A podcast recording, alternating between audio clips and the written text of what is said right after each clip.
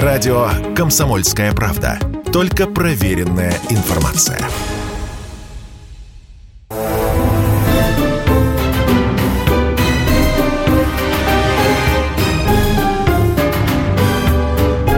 Предыстория. Мысли. Факты. Суждения. В студии Иван Панкин и историк, журналист, основатель портала толкователь.ру Павел Пряников. А теперь мы расскажем об одном из малоизвестных революционеров. Речь пойдет о Федоре Сергееве, который более известен как товарищ Артем. Павел, слово тебе. Да, это один из самых известных революционеров, э, ныне почти неупоминаемых и забытых. То есть много помнят о соратниках э, Ленина, о соратниках Сталина, но почти забыли о таком человеке, как товарищ Артем Федор Э, Андреевич Сергеев. Чем он примечателен? Примечателен, конечно же, э, своей биографией, как люди того времени, совершенно необычной, фантастической. Вот сейчас мы говорили о фантастике, вот такие биографии, э, если сегодня их как-то будет читать молодой человек, они показывают, что это что-то нереальное. Ну вот человек рос и рос благополучно в Российской империи, ну в такой в среднезажиточной семье, закончил реальное училище, а потом традиционный путь, как для многих молодых людей того времени, это революция, 1902 год, когда он вступает в, в РСДРП, принимает активное участие в, в, в первой российской революции, э, и затем получает большой э, тюремный срок за участие в этой революции, получает каторгу в Иркутскую область, оттуда бежит через Китай, через Японию и прибывает в Австралию. 1910 год и становится активистом австралийского рабочего движения, получает английское гражданство э, к 16 году, через 6 лет, становится лидером профсоюзов Австралии. Как раз там и получил он э, свой партийный псевдоним товарищ Артем, потому что сначала его звали Биг Том, Большой Том, ну и потом переименовали, скажем, славяноязычные, потому что не только русские, там и поляки были, большая община, и болгары. Э, в Австралии, э, получает вот свое прозвище товарищ Артем.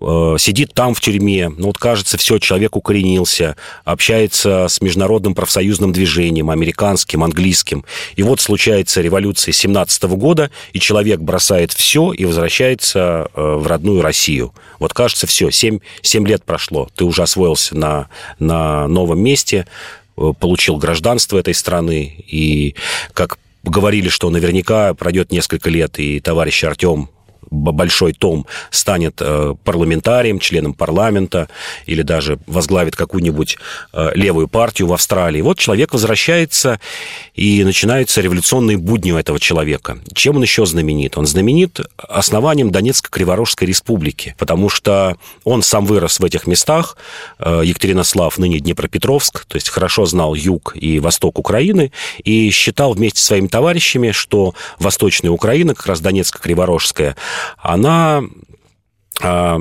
составляет, ну, особый, я бы так сказал, может быть, даже этнос, дончане. То есть он, э, товарищ Артем, считал, что это особый этнос, сложившийся такой плавильный котел, который переплавил в себе множество наций и отличающийся и от русских, и от украинцев.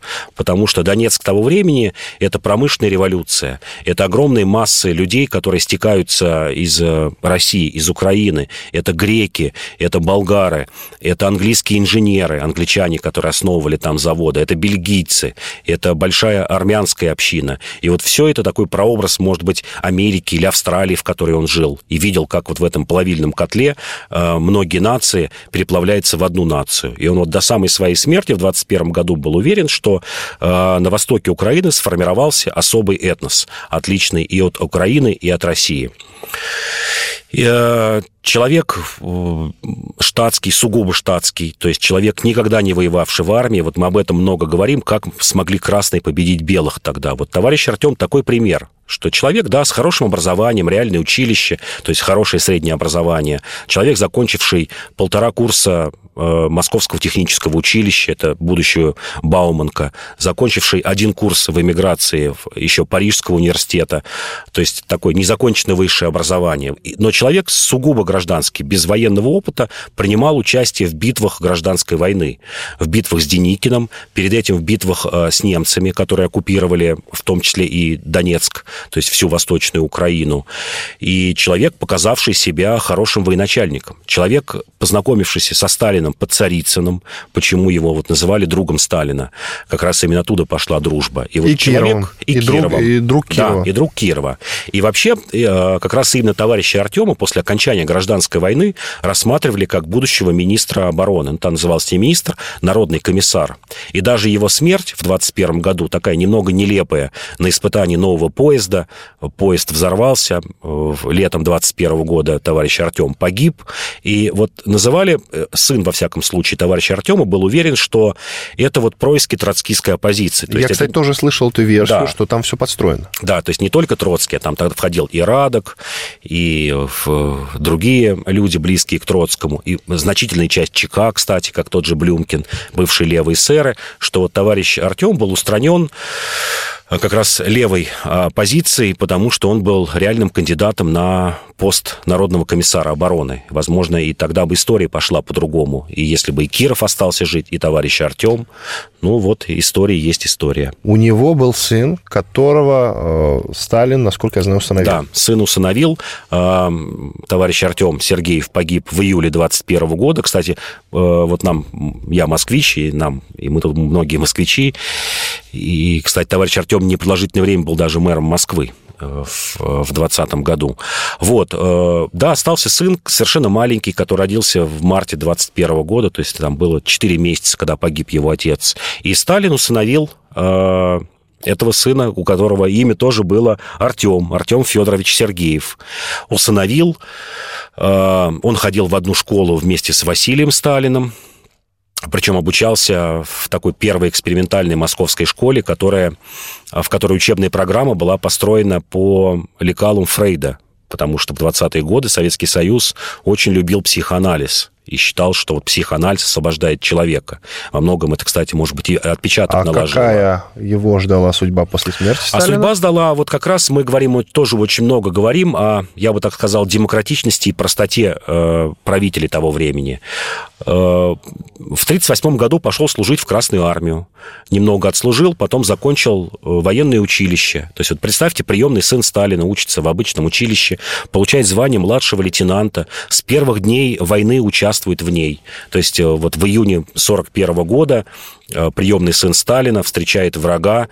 Он был э, зенитчиком, артиллеристом, командовал взводом Дорос до генерала. Дорос до генерала, попал в плен, убежал из этого плена. Для него был страх даже не то, что его расстреляют, а то, что немцы узнают, что он приемный сын Сталина, и могут использовать это как шантаж. В общем, как это произошло тоже с еще одним сыном Сталина, родным, Яковом Сталином. И вот э, Артем Сергеев действительно понимал, что это может случиться. Воевал в партизанском отряде, получил несколько тяжелых ранений, э, закончил войну подполковником в 24 года. В 24 года, и причем это не из-за каких-то родственных связей, а действительно человек, прошедший всю войну с июня 41 года до мая 45 года. То есть вот себе сложно представить, чтобы дети нынешних э, наших больших чиновников могли бы вот своих детей отдать вот э, в военное училище и пустить в какие-нибудь военные действия. Уже даже в советское время, э, в общем, наши правители избегали этого.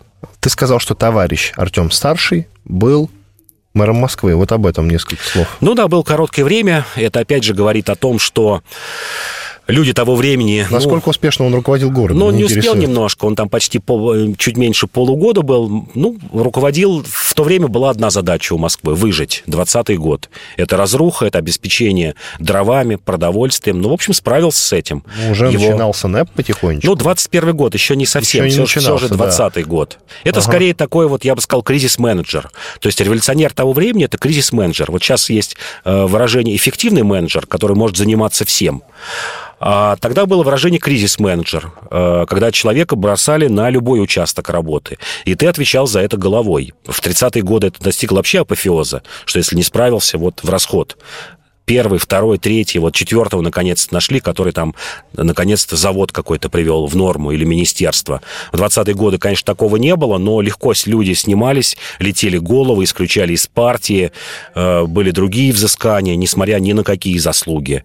И вот товарищ Артем был одним из таких людей, э, который успешно справлялся вот со всеми этими участками работы. Иван Панкин и Павел Пряников, историк, журналист, основатель портала толкователь.ру. Спасибо, Павел, большое и до свидания. До свидания.